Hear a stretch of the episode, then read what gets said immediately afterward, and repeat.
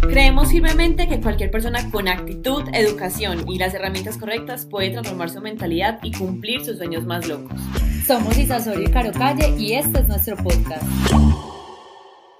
Hola a todos, yo soy Isa Osorio Hola, yo soy Caro Calle. y les damos la bienvenida a este episodio de Hazlo en Grande.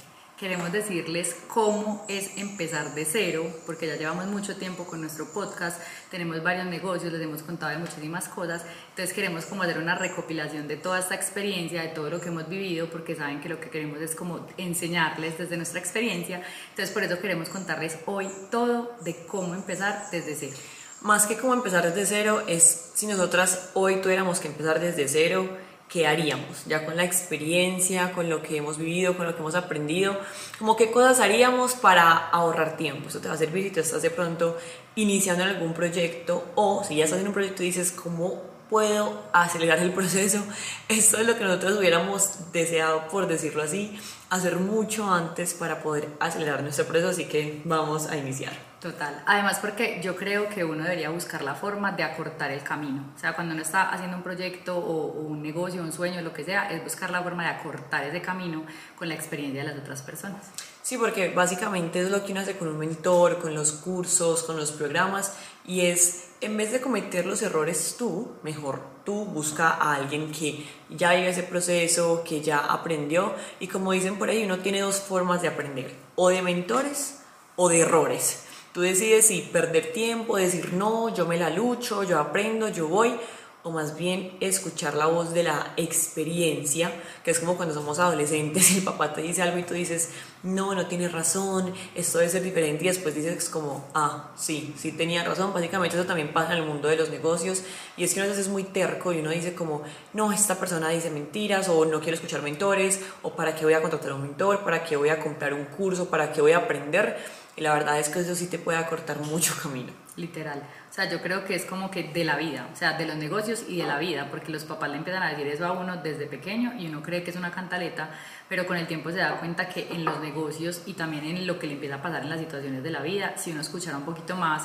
a amigos, a conocidos, a familiares, uno se daría cuenta que no debe, pues que no comete esos errores porque ya tiene la experiencia de otro, pero uno muchas veces no escucha. Así que vamos a compartir qué haríamos Caro y yo si hoy tuviéramos que iniciar desde cero con el podcast, con redes, con el network, Caro con su empresa, qué cosas nosotros haríamos ya para cortar proceso. Y la parte número uno, y en mi caso, es aprender de ventas. Yo estuve mucho tiempo resistiéndome a aprender de ventas, aunque estaba en un negocio de ventas. Y es muy curioso porque yo incluso le decía a Caro en estos días, Tú puedes hacer lo que quieras. Tú puedes ser ingeniero, entrenador, artista, networker, vender celulares, lo que sea, cualquier profesión que tú decidas. Cualquier profesión que tú decidas, si tú sabes vender, vas a ganar mucho dinero. No importa lo que te dediques, no importa lo que hagas, porque siempre estamos vendiendo o un producto o un servicio o a nosotros mismos. Entonces, entre tú más rápido aprendas a vender, mucho mejor te va a ir. Cuando tocamos estos temas, me encanta como que entender por qué nosotros estamos juntas haciendo este podcast y por qué los perfiles de nosotras pues como que se complementan también.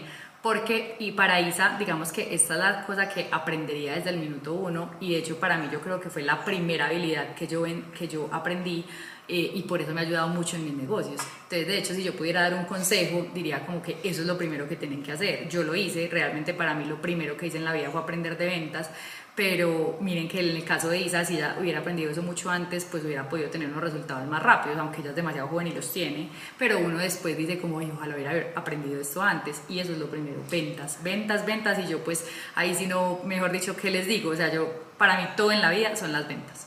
Es que, pone que cuando yo inicié en mi negocio, yo estuve mucho tiempo estancada en cuestión de que no crecía al ritmo que yo quería crecer. Entonces es muy fácil justificarse cuando uno tiene los resultados diciendo, ay, es que es el proceso que tengo que vivir, es que le tengo, dar, le tengo que dar tiempo. Sin embargo, sí está en tus manos acelerar tu proceso. Es, un, es una excusa que tú te pones de decir, es que tengo que vivir un proceso larguísimo para poder tener resultados. No, está en tus manos aprender las habilidades que te pueden potenciar. Yo estuve mucho tiempo estancada porque yo solamente creía que con el tiempo me iba a volver buena y ya, y que solamente yo necesitaba sentarme y esperar y seguir haciendo todo mal hasta que me saliera bien. Sin embargo, si yo puedo aprender habilidades que potencien mi negocio, en mi caso, como cualquier negocio, es un negocio de ventas, y yo puedo aprender a vender mejor, a, a expresar mejor mis ideas, a comunicarme mejor, a entender cuáles son mis clientes, cómo llegarles, voy a ser mucho más efectiva, porque también con el tema de las ventas me pasó que antes yo trabajaba un montón, yo trabajaba 10 horas al día y vendía dos clientes al mes. Y después cuando emprendí de ventas trabajaba 4 horas al día y tenía 40 clientes por mes. Entonces muchas veces no se trata de trabajar más y ya, se trata de ser productivo de que en esas horas que tú trabajes seas muy efectivo y por ejemplo ese es mi enfoque en este momento, mi enfoque en este momento no es cómo trabajo más y qué hago de más y cómo hago más, sino cómo puedo cada vez hacer menos y ser más efectiva. Y en la parte de ventas, yo que hago network marketing, de eso se trata. Antes mi enfoque era, tengo que venderle a 10 personas al día, hablar con un montón de gente al día. Mi enfoque hoy es, voy a dedicar una hora al día para hablar con dos personas, pero que esas dos personas me compren y sean mis clientas. Y en vez de trabajar 10 horas, trabajo dos y que sea lo más efectivo del mundo. Por eso yo le dedicaría mucho tiempo a aprender de ventas desde el inicio, porque sé que potenciaría mucho mi negocio, ahorraría mucho tiempo y la verdad es que en las ventas está el dinero, siempre. En la parte de ventas es donde está la mayor cantidad de dinero. Casualmente, esta semana yo estaba asesorando una empresa y yo les preguntaba como para ustedes qué es vender, pues eh, estábamos revisando como algunos celulares, algunos chats, pues como el proceso de venta que tenía esa empresa y yo les preguntaba como para ustedes qué es vender, porque eran muchas asesoras comerciales las que estábamos pues conversando y eh, yo revisaba los chats y era simplemente mandando información, o sea, estaban respondiendo a los chats, o sea, eso no es vender y eso le pasa a la mayoría de emprendedores porque he trabajado con muchos donde tienen una idea muy bacana, tienen un producto espectacular o un servicio, una experiencia, todo, unas redes sociales divinas, un contenido, pero a la hora de vender no venden, o sea, no venden, simplemente tiran unas pautas en redes o hacen un contenido buenísimo, llegan al chat y en el chat le responden, sí, claro, vale tanto, ya, eso no es vender. Eso no es vender. Vender es hacer seguimiento, vender es, eh, eh, o sea, explicar más allá, asesorar, vender es hacer una base de datos, vender es crear conexión, vender es, hacer una, es buscar, hacer alianzas, o sea, vender es mucho más. Y eso es lo que hace que un negocio crezca. En, en cualquier negocio que usted tenga, las ventas es lo primero. Entonces, si nosotros empezáramos de cero, yo volvería a aprender de ventas porque yo vendí desde la universidad, yo desde el colegio, es más, yo hice de todo, o sea, yo toda mi vida he vendido, he vendido productos, servicios, todo, toda la vida y Isa aprendería mucho antes de ventas, incluso cuando nosotras nos conocimos, que por eso hoy estamos acá, por eso somos amigas, por eso tenemos este podcast, es porque yo entré al network marketing sin conocer ni tener ni idea del network marketing, pero sí sabía mucho de ventas. Entonces, casualmente, cuando entendí ese mundo y vi que eso era una cosa increíble, que era un sector distinto, que yo era escéptica sin ni tener ni idea de eso, cuando entendí la magnitud que era eso y vi que era ventas, totalmente ventas, pues obviamente tuve los resultados. Entonces Isa y yo nos conocimos en un momento en el que Isa me preguntó, porque lo recuerdo, fue como, ¿cómo hiciste? Porque yo empecé y tuve resultados muy rápido, Isa llevaba un tiempo más largo y ella se me acercó y me dijo como, hey, veníos, ¿qué os? ¿Cómo hiciste? O sea, dándome cuenta que yo llevaba dos años, Caro entró y ganaba cuatro veces más que yo. Entonces era como, eh, Perdóname, pero no entiendo. Pero de hecho ella sí se sabía vender. Yo creo que ella no tenía claro qué era vender porque ella se me vendió a mí, porque ella me dijo, hola, ¿qué más? Yo soy Isa, tan, pues hablamos. Y yo era como esta pelada tan chévere, tiene actitud bien, porque ella siempre lo ha tenido. Pero ella en su cabeza decía, yo no sé vender. Entonces cuando entendió que sí se sabía vender porque ella misma se vendía bien, empezó también a vender en el negocio y empezó a tener los resultados. Ok, ahora segundo punto, ¿qué haríamos si empezáramos desde cero? Y es organizar las finanzas. Yo creo que ese sí me toca a mí. Ese sí es el dolor mío más grande. De hecho, todavía lo vengo trabajando. Yo creo que todas las personas tenemos debilidades y tenemos que trabajar más en unas cosas que en otras. En el caso de Isa, trabajo mucho más en las ventas. Para mí fue más fácil, pero en las finanzas para mí ha sido un tema complejo que siento que ahora lo entiendo mucho porque me he pegado de mentores, de asesores, de cursos, de todo pero creo que es una de las cosas que yo le, o sea, haría desde el minuto uno de pensar en montar una idea, de montar un negocio, es más, en las finanzas personales, porque cuando uno organiza muy bien sus finanzas personales, pues todo los negocios y todo pues también fluye. Entonces yo creo que eso es una cosa que desde cero uno tiene que buscar gente que de verdad sepa de ese tema. Porque puede pasar algo cuando tú no sabes nada de finanzas y empiezas un negocio y es que puede que tú empieces a ganar dinero, incluso más del que ganabas antes y puede que incluso estés peor económicamente. Entonces, no es solamente empezar un negocio y hacer cuentas, decir cuánto me voy a ganar, sino que hay un montón de preguntas escondidas hacia abajo que es cómo lo voy a administrar, cómo es de manera responsable, cómo voy a reinvertir, cómo voy a hacer que esto se multiplique mucho más. La gente realmente solamente se pone metas financieras, digamos, a inicio de año de, bueno, este año cuánto me quiero ganar. Y, está súper bien. Y ni. Y está súper bien como que tú tengas metas de querer aumentar tu facturación. Sin embargo, si hablamos también de manifestación y, y estar listo para esos resultados, es qué tan bueno eres tú administrando lo que tienes en este momento. Porque puede que llegues a sentirte muy estancado por decir, a ver, estoy trabajando un montón y no me está alcanzando el dinero. Entonces ahí es donde llega la frustración. Trabajo un montón y no me alcanza el dinero trabajo un montón y no me está funcionando. Entonces, si tú desde el inicio que montas un negocio comienzas a aprender de esto, el camino va a ser mucho más sencillo y créeme que los resultados van a ser mucho más tangibles y mucho más palpables. Y hay un tema muy teso en las finanzas y se los combino con el tema anterior, que es las ventas, porque yo toda mi vida he vendido y para mí hacer dinero es algo supremamente sencillo. O sea, para la gente lo más duro casi siempre es como, no, no tengo plata, ¿cómo hago? ¿Cómo hago? Yo siempre hago dinero. O sea, yo como sea, o sea, yo vendo lo que sea, yo hago un negocio todos los días, si no es aquí, es acá, es acá, es acá, porque siempre he sido vendedora. Entonces, para mí las ventas son sencillas pero ¿para qué tantas ventas si a la medida que uno gana dinero y no sabe gestionarlo, organizarlo, administrarlo, pues te mantienes obviamente en un desorden y no te sientes como con una cantidad de dinero? Entonces, por ejemplo, yo en el network marketing hice mucho dinero, de hecho yo he tenido varias empresas, he tenido salarios muy altos, pero hay épocas de la vida en que yo he dicho, pues pucha, ¿dónde está el dinero? O sea, como que así como lo hago, así se iba, se iba porque ya lo organizaba mucho, pero entonces podría tener ya muchas inversiones, podría tener diversificado, porque yo lo que pasa es que hacía mucho dinero, para vivir muy bien y muy feliz, pero no tenía nada guardado, nada ahorrado, nada invertido, o sea, entonces como que realmente es súper importante, pero hay una cosa muy tesa ahí, y es el tema, un tema de las creencias, y no solamente son creencias limitantes en cuanto a la gente que le da miedo el dinero y que no es abundante y que no sé qué, hay otro extremo, que es el mío, que es no tenerle respeto al dinero, que es pensar que el dinero se hace y ya. Y yo siempre he pensado así. Es como, pues, ah, no, se necesitan 30 millones y la gente 30. Y yo soy como, sí, no importa, lo hacemos. Y no es que yo tenga dinero, es que yo pienso como, los hago y listo. Pero eso no puede ser así, porque tú tienes que tenerle también un respeto. O sea, no es miedo, pero tampoco no me importa y el dinero sale de la nada, sino que hay que saberlo organizar. Sí, hay muchos eh, puntos ciegos en la parte de las finanzas porque hay muchas cosas que uno tiene que entender porque hay diferentes niveles.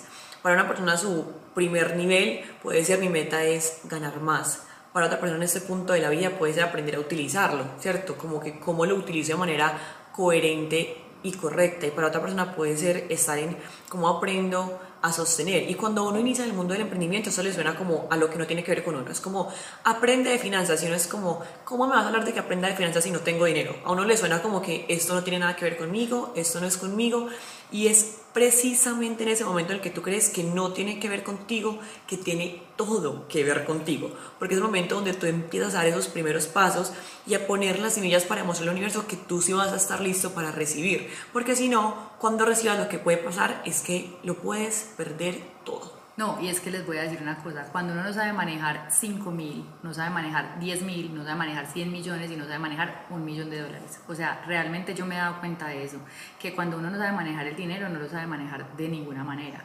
Entonces es importante uno saberlo hacer desde el principio, por eso les decimos que desde cero, porque si uno va a empezar con un negocio pequeñito, el más pequeño que sea, tú tienes que saber que si tú vas a vender un champú que vale 30 mil pesos, o sea, te lo está vendiendo, tú vas a ser un, un distribuidor, les voy a poner un caso así súper básico Tú vas a ser distribuidor de una marca de champús. Entonces tú vas y los compras y tú del 30 mil pesos del champú te vas a ganar 25 mil o 20 mil de ganancia. Entonces tú vendes 30 mil, 20 mil y te gastas los 20 mil. Entonces tú tienes que saber que de esos 20 mil, 12 mil tienes que guardarlos para hacer recompra o para volver a pedir. 5 mil para el celular, 2 mil para el, o sea, lo que tengas que poner en tu casa, de los servicios que te estás gastando para las llamadas. O sea, eso es un tema súper grande. Entonces, desde, si uno lo hace desde cuando es un negocio pequeñito o lo hace desde sus finanzas personales, al momento de tener una empresa grande o unas ganancias muy grandes, pues ya lo vas a ver hacer. En cambio, cuando uno empieza a ganar dinero sin estar organizado, uno después no tiene ni idea y ya es mucho más difícil organizarlo. Entonces, por eso al empezar de cero, yo creo que deberían empezar, em, debería empezar todo el mundo pues buscando un tema de finanzas personales básicas, saberlo hacer en una tablita, en Excel, saber identificar los gastos hormiga, que son cosas que uno no identifica. O sea, para mí un café, una salida a un restaurante, una tiendita, yo decía, pero eso son bobadas. Además, yo me creía súper amplia. Yo decía, es que yo soy muy amplia. Y me dijeron, tú no eres amplia, tú eres derrochona. Son cosas distintas. Entonces, hay que empezar a identificar eso para no matar eso desde pequeñito, para cuando uno vaya creciendo, pues lo sepa manejar. Una de las cosas que nosotros también consideramos súper importante para empezar desde cero un negocio es el tercer punto y es empezar por leer libros básicos.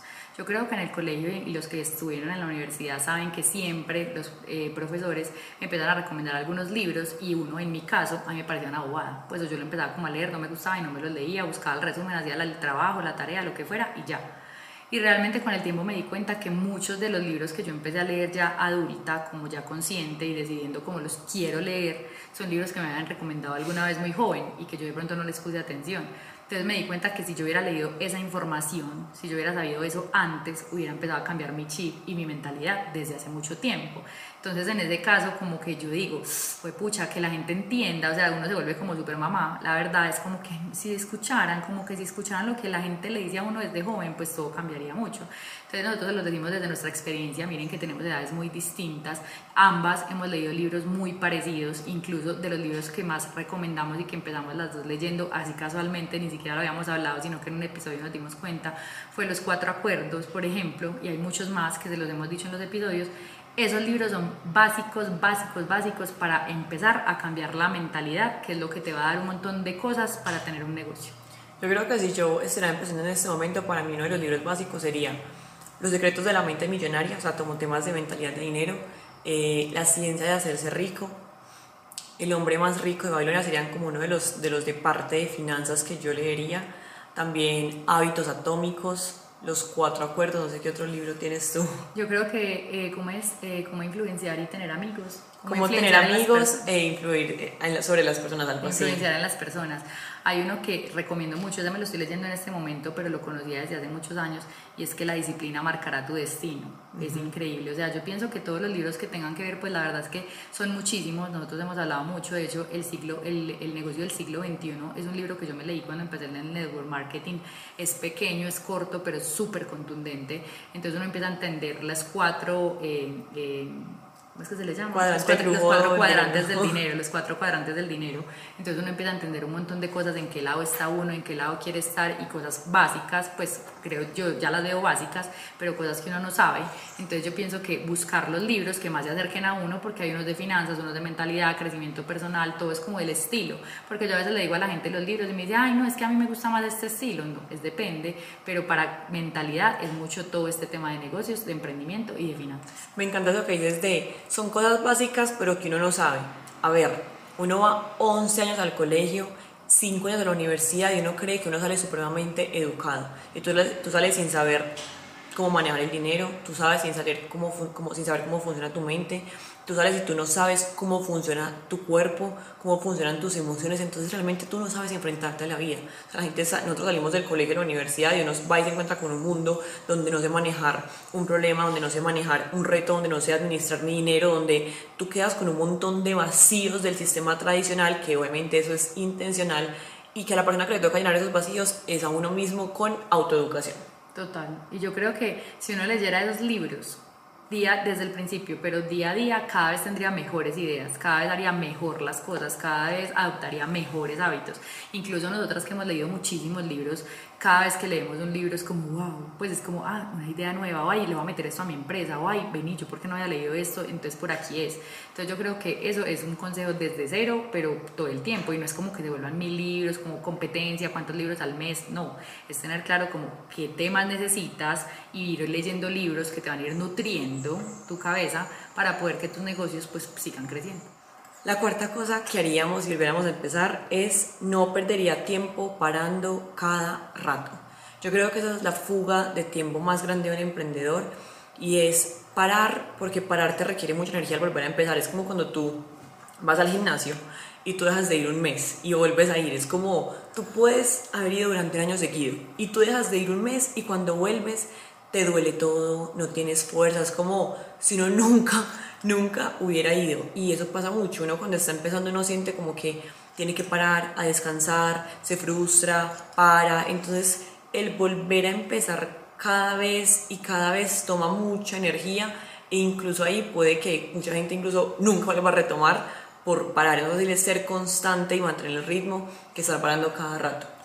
Yo creo que los seres humanos hemos empezado a normalizar eh, el tema de la crisis, el tema de estar estresado, el tema de querer parar. Es como, listo, es súper normal, somos humanos y nos pasa y no sé qué. Y cuando pasa eso, es que decimos como estamos mal, entonces ya paramos y dejamos de hacer las cosas y nos volvemos indisciplinados y empezamos a justificarnos y a sacar excusas. Yo no digo que uno no pueda estar mal, porque de hecho me han pasado situaciones últimamente que jamás me habían pasado y me he dado cuenta que es un tema complejo. Yo antes pensaba que la gente como que se inventaba el estrés y todo y no, hay momentos duros, etapas tesas, pero yo pienso que también si uno se queda ahí, pues a mí, yo les digo que yo llevo un tiempo así, pero me da un día y a los otros tres, cuatro días me paro como sea. O sea, yo creo que nosotros tenemos una palabra que les decimos mucho, repetimos y nos identificamos mucho, Isa y yo, y es determinación. Y esa es la palabra que, que define esto de no parar. Pues, o sea, no tienes que parar porque si estás determinado, lo tienes que hacer sí o sí, pase lo que pase. Es como cuando la gente decide hacer ejercicio y dice yo voy a ir, pues obviamente, yo leía un libro en estos días que decía como, es duro, claro. O sea, la gente que madruga, que a mí me ha costado mucho madrugar toda la vida y lo estoy incorporando, me parece que yo pensaba que la gente lo disfrutaba, que era como, pues se acostumbran. Y yo leía un libro que me decía como, la gente igual le sigue costando, o sea, sigue siendo duro, pero igual lo hacen. Entonces yo creo que es, sí, normalicemos que somos humanos y nos pueden pasar cosas, pero no normalicemos que es normal parar y relajarnos, o no relajarnos, sino que justificar esa parada para dejar las cosas tiradas.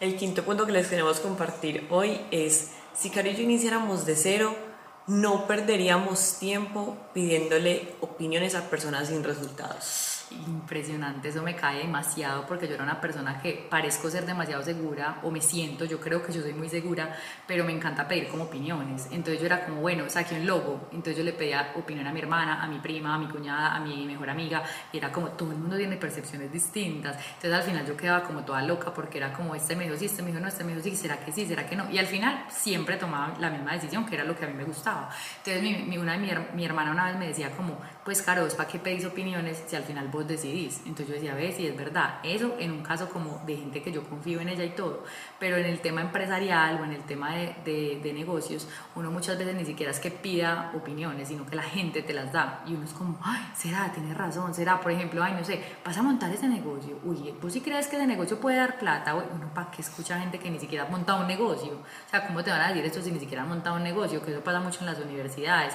A mí me da mucho pesar decirlo porque sé que hay muchos docentes y gente tesa, pero muchas veces pasa que a te dicen una, una eh, materia de especialización de emprendimiento, donde el profesor nunca ha tenido un emprendimiento. O sea, amigo, ¿cómo me vas a dar una opinión si ni siquiera has tenido un negocio?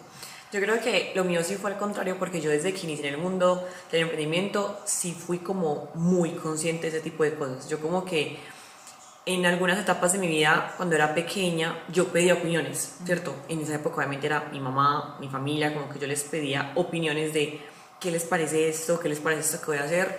Y yo empecé a dar cuenta que realmente la gente igual te da una opinión, sin embargo después no te van a ir a ayudar. O sea, la gente te puede decir, no, mira, no montes ese negocio, sin embargo después no te van a decir, mira, te ayudo a montar el otro la gente te va a decir, no, si miras esto, sin embargo no te va a ayudar. no renuncies a tu trabajo. Sí, a, mí me decían mucho eso, como no renuncies, no sé qué, o incluso cuando empecé en mi negocio me decían, eso no le va bien a nadie, yo de ti no lo haría, y era como, ok, listo, no lo hago, y tú me vas a mantener, tú me vas a pagar la casa, el carro, o sea, ¿qué? La gente solamente da opiniones por dar opiniones, sin embargo, nunca va a meter la mano a ayudarte. Entonces yo siempre digo como, si tú no me vas a ayudar, no opines, porque literalmente, si tú no tienes el resultado que yo quiero, ¿para qué te voy a escuchar? Y también pasa algo y es que la gente da sus opiniones desde su conocimiento. Y si esa persona tiene muy poco conocimiento, o si tiene muy poco crecimiento personal, o si tiene una carencia mental, o si tiene, o es una persona víctima con problemas, te va a decir que todo es horrible, que todo es malo. O si es una persona que le da miedo el dinero, entonces te va a decir, no, pues cómo no vas a invertir. O sea, dependes de la persona. Entonces, ¿para qué unas opiniones así? Una opinión de un mentor, de un asesor, de alguien que tú admiras, de alguien que es un referente, de alguien que está por encima de lo que tú eres y que quieres llegar a ser. Pero de resto, ¿para qué opinión? Opiniones, es que ni de la familia. O sea, tú pides opiniones de tu familia para cosas muy cosas personales tuyas y eso que ni tampoco. O sea, yo creo que uno lo que menos debería hacer en la vida es pedir opiniones. Sí, porque al final cabo Caro lo decía como yo siempre he sido muy segura, ¿cierto? Como que uno igual siempre sabe lo que quiere. Sin embargo, parte de esa inseguridad es como no querer cometer un error. Entonces, yo siento que uno es como, ay, le quiero ir a preguntar a alguien qué piensa de esto por validación. Cuando uno tiene esa herida y esa máscara de validación, de quiero que la gente me apruebe, no siempre va a querer hacer lo bueno para todo el mundo, que tal vez te vienes trabajando algo que no te gusta, o estudiando algo que no te gusta, o siendo alguien que no te gusta, para que alguien más esté feliz. Y parte del siguiente nivel de conciencia que queremos crear es de hacerlo en grande. Hacerlo en grande es lo que tú quieres hacer en grande, no lo que otro cree que tú deberías estar haciendo. No pediría una opinión jamás a alguien que no tiene el resultado que yo quiero, porque me va a dar una opinión desde lo que para él es bueno y para lo que él significa la vida de sus sueños y para lo que él tiene en su percepción y sus creencias. Más si yo quiero pedir una opinión de algo que yo quiero, yo voy a buscar a alguien que tenga las creencias que yo quiero tener, que tenga el resultado que yo quiero tener, que me puede incluso acortar camino, no ir picando por aquí porque siempre tú vas a tener una opinión distinta sobre lo que tú deberías estar haciendo incluso el 90% de las veces, al final lo que uno quería o sentía, lo que dice mucho como escucha tu corazón, escucha tu razón, es real, o sea, es real. Al final casi siempre el 90% de las decisiones bien tomadas salen de uno. Entonces si uno sabe eso, pues yo en este caso que yo lo aprendí, pues ya no lo hago, ya no pido opiniones porque lo aprendí. Pero durante muchos años los, lo hice y ese es uno de los consejos que queremos darlos, es no lo hagan, o sea, confíen en ustedes, que uno se equivoca, claro, pero es que hay que equivocarse. Uno entre más se equivoca, pues más rápido puede tener resultados y más puede tener éxito porque hay que equivocarse. Entonces más bien equivóquese con lo que usted piensa y no con lo que otra persona con poquita mentalidad, con poquita educación o con otro pensamiento, pues le dijo a usted. Porque eso puede crear atrasos. Yo me acuerdo que yo estudié en la universidad porque me decían que yo tenía que estudiar en la universidad y es, y es más, yo me acuerdo que el día que, miren eso tan heavy, yo me iba a matricular en, en una universidad que fue donde yo estudié, yo iba a estudiar una carrera de publicidad y a mí yo tenía como una persona dentro de la universidad, la rosca que llevamos aquí, que me iba a ayudar a, pasar sin hacer examen ni nada. Entonces yo me acuerdo que yo llegué, o sea, miren esto, ya me iba a matricular, o sea, yo ya llevaba todo la plata, todo. Entonces le dije, ah, sí, mira, voy para publicidad. Y él que era como súper amigo, pues era como tipo un papá, para mí, por decirlo así, me dijo, publicidad, no, vos sos más comunicadora social, métete a comunicación social. Y yo sí, es que sí, no, mira aquí, mira el pensum, tú. Y yo así, ah, bueno, o sea, como si fuera la decisión. O sea, así te lo juro. Te lo, te lo prometo que eso fue así. O sea, te lo prometo que literalmente en el momento de la matrícula, casi que yo decidiendo qué iba a ser los próximos cinco años de mi vida y cuál iba a ser a lo que yo me iba a dedicar, o sea, literalmente porque alguien más me dijo, no, eso no, y yo, ah, bueno, entonces, ¿cuántas veces tomamos decisiones así en el día a día o en cosas súper importantes? Porque a mí me pareció que no era para ti emprender o que no era para ti ese negocio o que no era para ti esa idea que tú tienes y que había algo mejor. ¿Cuántas veces? Al final, ¿qué pasó? Terminé estudiando cinco semestres diciendo, eso es lo que yo quería y saliéndome de la universidad. Y si pensamos, pues esa persona tampoco lo hizo por mal. No. Fue como, ay, yo veo que tu perfil es más por aquí, métete por aquí. Entonces la gente tampoco es que lo haga por mal, sino si a usted vos le pedís una opinión o si dejas que te den la opinión, la persona opina, ¿cierto? Y a mí me pasó tal cual eso que estás diciendo, fue súper charro. Porque yo cuando iba a estudiar, uno es muy joven, ojalá nos escuche gente que está saliendo del colegio, por favor, para que no hagan esa bobada. O sea, ojalá te dieran un año sabático para hacer cursos, diplomados, bobadas, cositas así como que a ver qué les gusta para no inventar. En el caso mío fue que yo salí de la universidad y fue como, ¿qué hago? ¿Qué es lo mejor? ¿Qué será? Yo era revaga, o sea, a mí me daba pereza estudiar, yo decía, estudiar, qué pereza.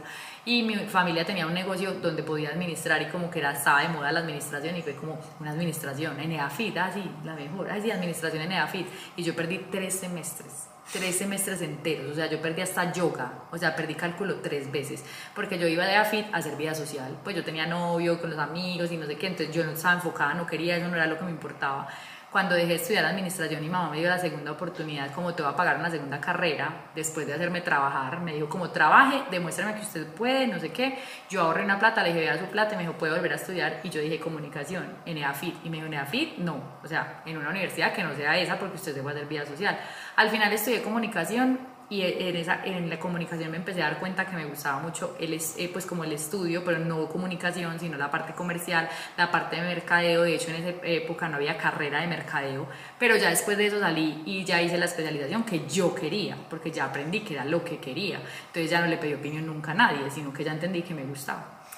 Entonces, conclusión, no pidan opiniones. Nadie sabe más que tú qué es lo que quieres hacer. El sexto, la sexta cosa que nosotros haríamos si empezáramos desde cero, creo que Cari y yo, es empezar con una marca personal desde el inicio. Claro, ¿qué tienes para decirnos sobre esto? No, eso es, eso es increíble. Primero les voy a decir, todos somos una marca personal. Sea, no digan como. O sea, sí. O sea, no digan como es que yo no, es que yo no, es que usted ya es una marca personal. Sí. O sea, si usted tiene un Instagram con una foto, usted ya tiene marca personal. Si usted ya eh, en su trabajo lo reconoce la gente, usted ya tiene una marca personal. Es que usted es una marca personal. Es o sea, que sí o sí. si tú eres alguien que vive en el siglo XXI, Eso solamente- es que no hay como otra opción, ¿cierto? Tú decides si lo quieres hacer en Twitter, en LinkedIn, o sea, como que tú eras donde lo quieres hacer. Sin embargo, en este momento yo creo que la persona que se resiste a crear una marca personal a aprender de redes se queda ahí. Yo tengo, por ejemplo, te voy a contar, tengo varias personas que yo conozco. Una persona es arquitecta y la otra es nutricionista. Son personas que, que yo veo y que me ha tocado hablar con ellas y que pues tienen problemas económicos, ¿cierto? Y que yo me siento con ellas y digo como, mira, pero es que tú eres nutricionista, tú puedes vender esto por Instagram, publicar videos de esto, hacer asesorías online, te pueden pagar en dólares, cobrar esto por eso, trabajas desde tu casa, con otra lo mismo, yo le digo, mira, tú puedes tener un Instagram, ofrecer tus servicios por ahí, subir los proyectos, y son como, no, entonces, a ver, en ese momento, si uno va a comprar alguno, ¿qué hace? Uno empieza a mirar referentes en internet, o sea, hay que entender la era en la que estamos y una persona que se resista en ese momento.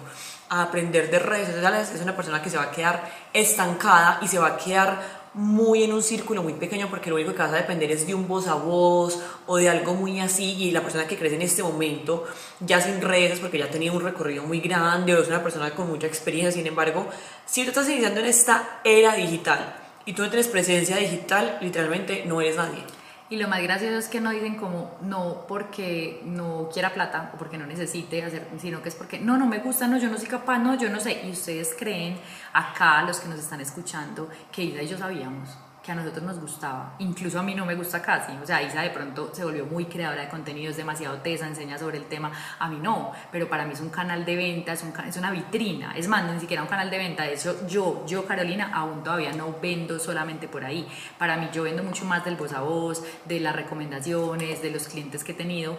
Pero me parece re importante estar ahí, tener esa vitrina, porque la gente va a buscar quién es esa persona y va a saber que es una persona que da confianza, que da seguridad. Entonces, tener una marca personal respalda muchas cosas. Miren que, por ejemplo, la empresa de ISA principal es un marca personal. En cambio, yo tengo dos empresas y mi, eh, lo que apoya a esas empresas o lo que respalda a esas empresas es mi marca personal. Entonces, por eso es tan importante. No es que tú tengas que venderte, o sea, tu negocio eres tú, asesorías. No, pero si tú montas una empresa que sepan quién es la persona. Entonces, es una marca personal para dar seguridad, para dar tranquilidad y para abrir muchas líneas de negocio o abrir como puertas al mundo. Total, si tú te pones a ver, hay cosas en las que, o sea, uno puede buscar la forma de uno hacerlo.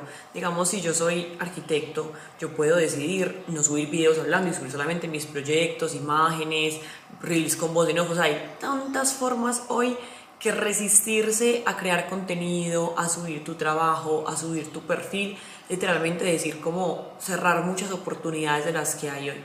Y mira el ejemplo, Isa es una mujer muy joven que hace network marketing, que pues mueve mucho el tema del contenido. Yo soy una persona que tiene empresas y conozco gente muy tesa que son referentes de nosotros, que son gente adulta, porque uno dice es que yo ya estoy, por ejemplo, yo hablo con gente más adulta y me dicen como es que yo ya soy demasiado adulto, pues como que yo ya no puedo hacer eso.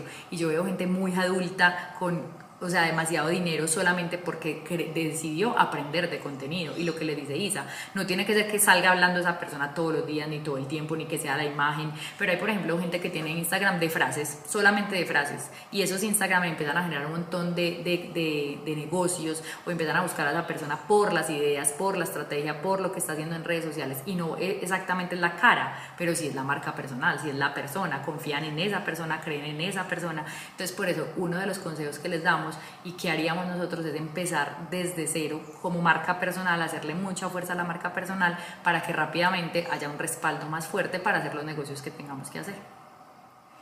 El siete consejo que nosotros les damos, ¿Cuál es el siete consejo? El séptimo. el siete. La séptima cosa que nosotros haríamos. El siete consejo.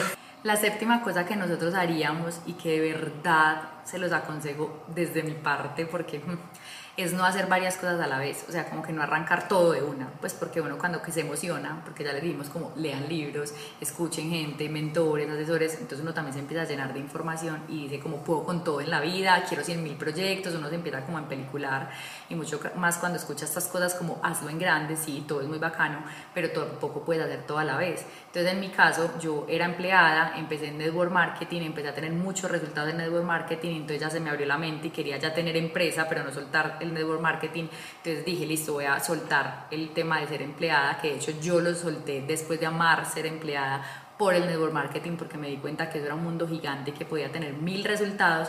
Dije, voy a utilizar esto como un vehículo financiero para montar mis empresas. Entonces empecé a montar una empresa, pero no, no me quedé con una empresa. Fue como, ay, no, tengo otra idea y empecé a montar otra empresa. Entonces estaba network marketing, una empresa, luego otra empresa y dije, ay, pues pucha, pero mi marca personal es primero, entonces muy importante cuatro, ¿cierto? Entonces cuatro a la vez.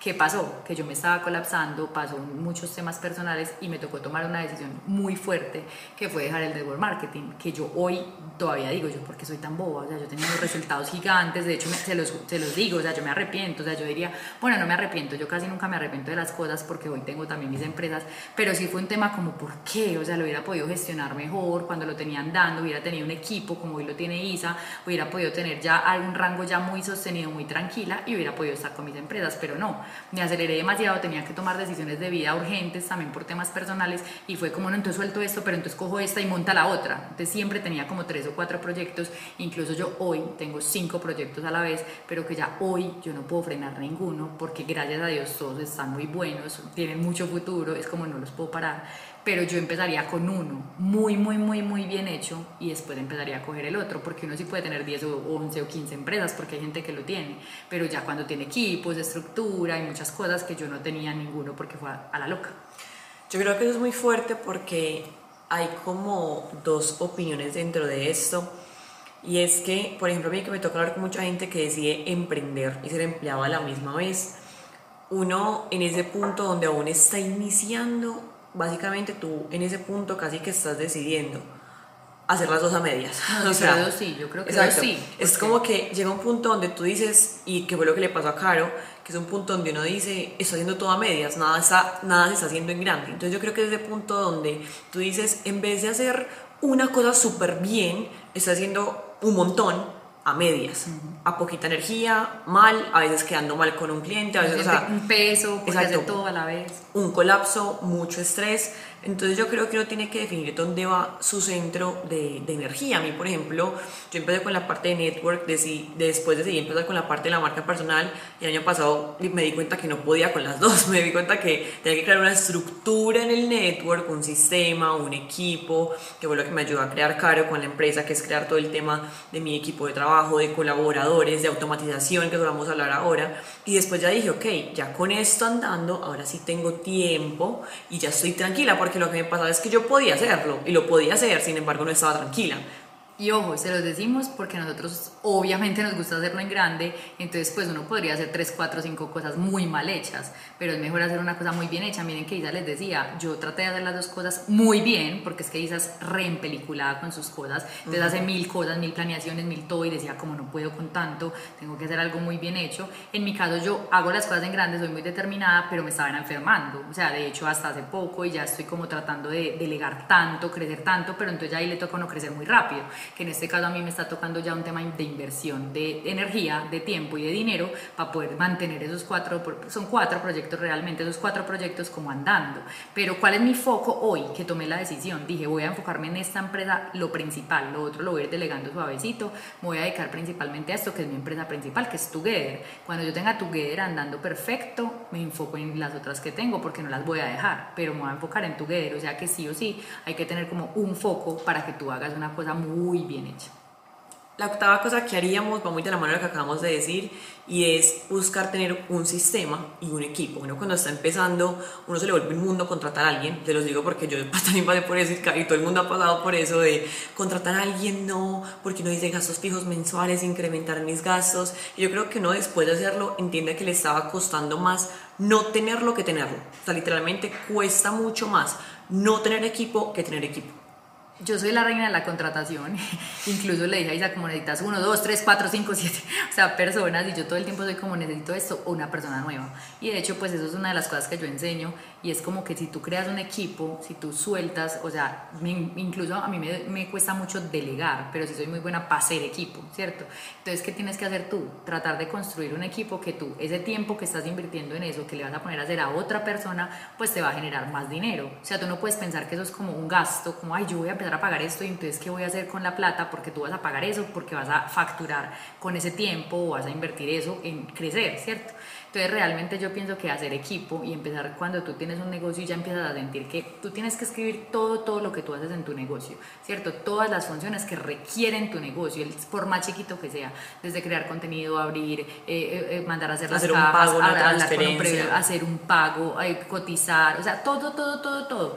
Y te puedes dar cuenta en un punto, obviamente al principio toca, todos empezamos así, pero llega un punto del negocio que tú tienes que decir, ya estas cinco o seis cosas las podría hacer otra persona. Incluso no empieza con freelance, con amigos, con te pago por esto, te pago por lo otro, o sea, de hecho Isa así, era muy así y yo un día le decía, con lo que tú pagas este poquito, este poquito, este poquito, contratas a una persona, porque realmente es como que entender que tú ya eres una empresa o puedes llegar a ser una empresa, entonces empiezas a construir un equipo.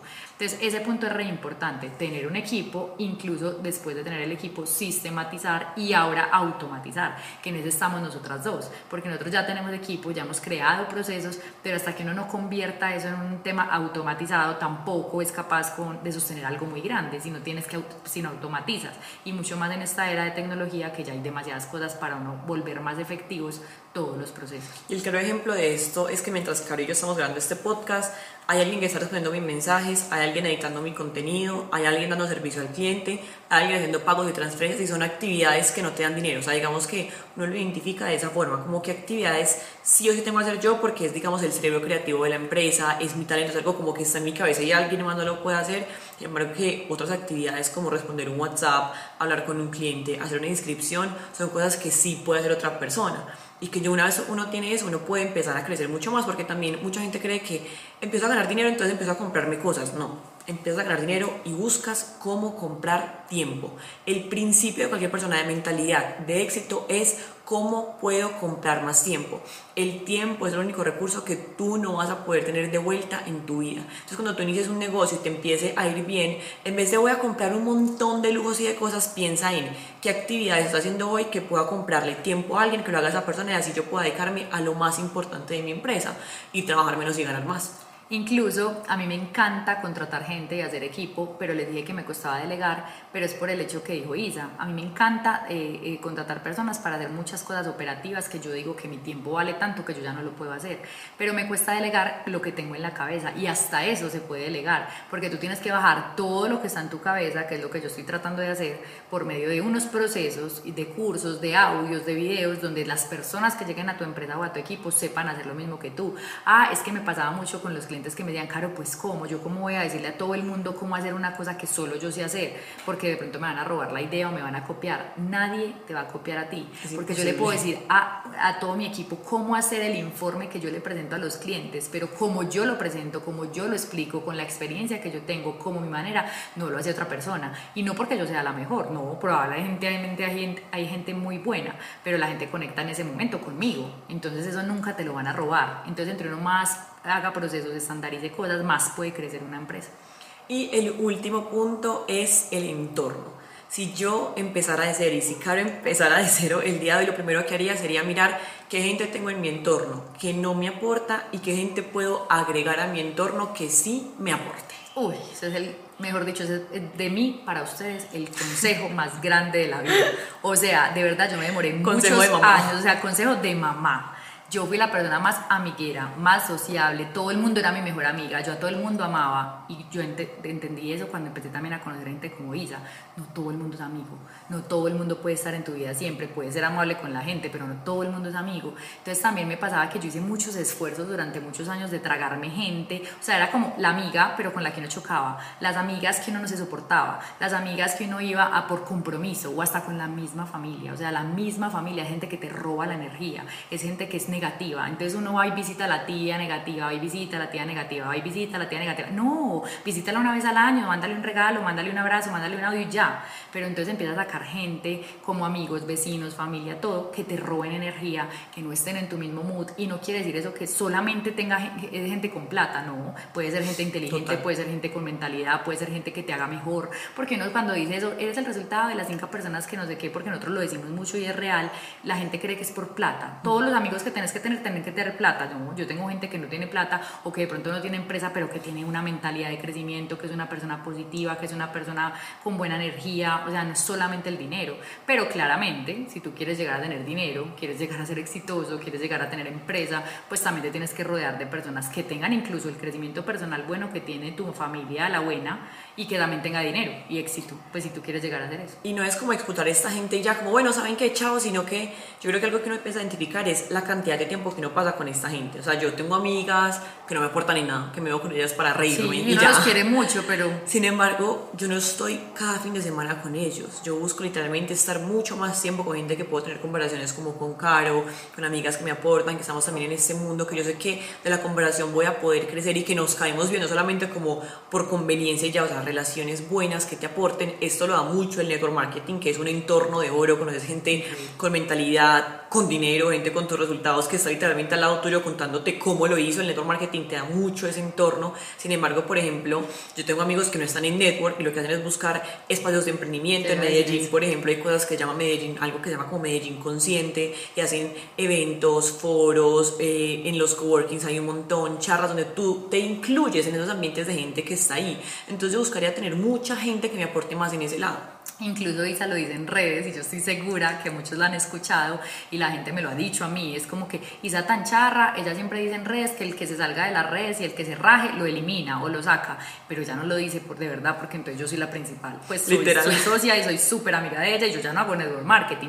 Pero yo, ¿por qué no hago network marketing? ¿Cuál es mi mentalidad? ¿Cuál es mi crecimiento? ¿Qué le aporto a ella? ¿Qué me aporta ella a mí? Entonces es como que no es como que, ay no, si tú no, te, no quieres hacer network marketing no te hablo, no, porque incluso yo soy amiga de Laura, de Juan José de, ISA, pues de gente con muchos resultados en network marketing, pero porque yo tengo un pensamiento y una mentalidad así. Entonces, como empieza a eliminar esas personas con mucho respeto, no simplemente no tiene resultado, chavo, no te dejo de hablar, pero tampoco te hagas un esfuerzo tan grande, porque con la edad que yo tengo, y hoy se los digo, yo digo, ¿por qué no saqué esa gente antes de mi vida? O sea, uno se da cuenta con los años que perdió demasiado tiempo y energía con personas que no le estaban aportando. Entonces, ese es yo creo que el último y el más importante. Eso fue todo por el episodio de hoy. Gracias por escucharnos. Sigan los consejos de su mamá Caro y de su mamá Isa, por favor, en este momento para que ahorren tiempo. Recuerden seguirnos en nuestras redes sociales, arroba Isa Sorio, arroba Caro Calle y Hazlo en Grande Podcast. Chao.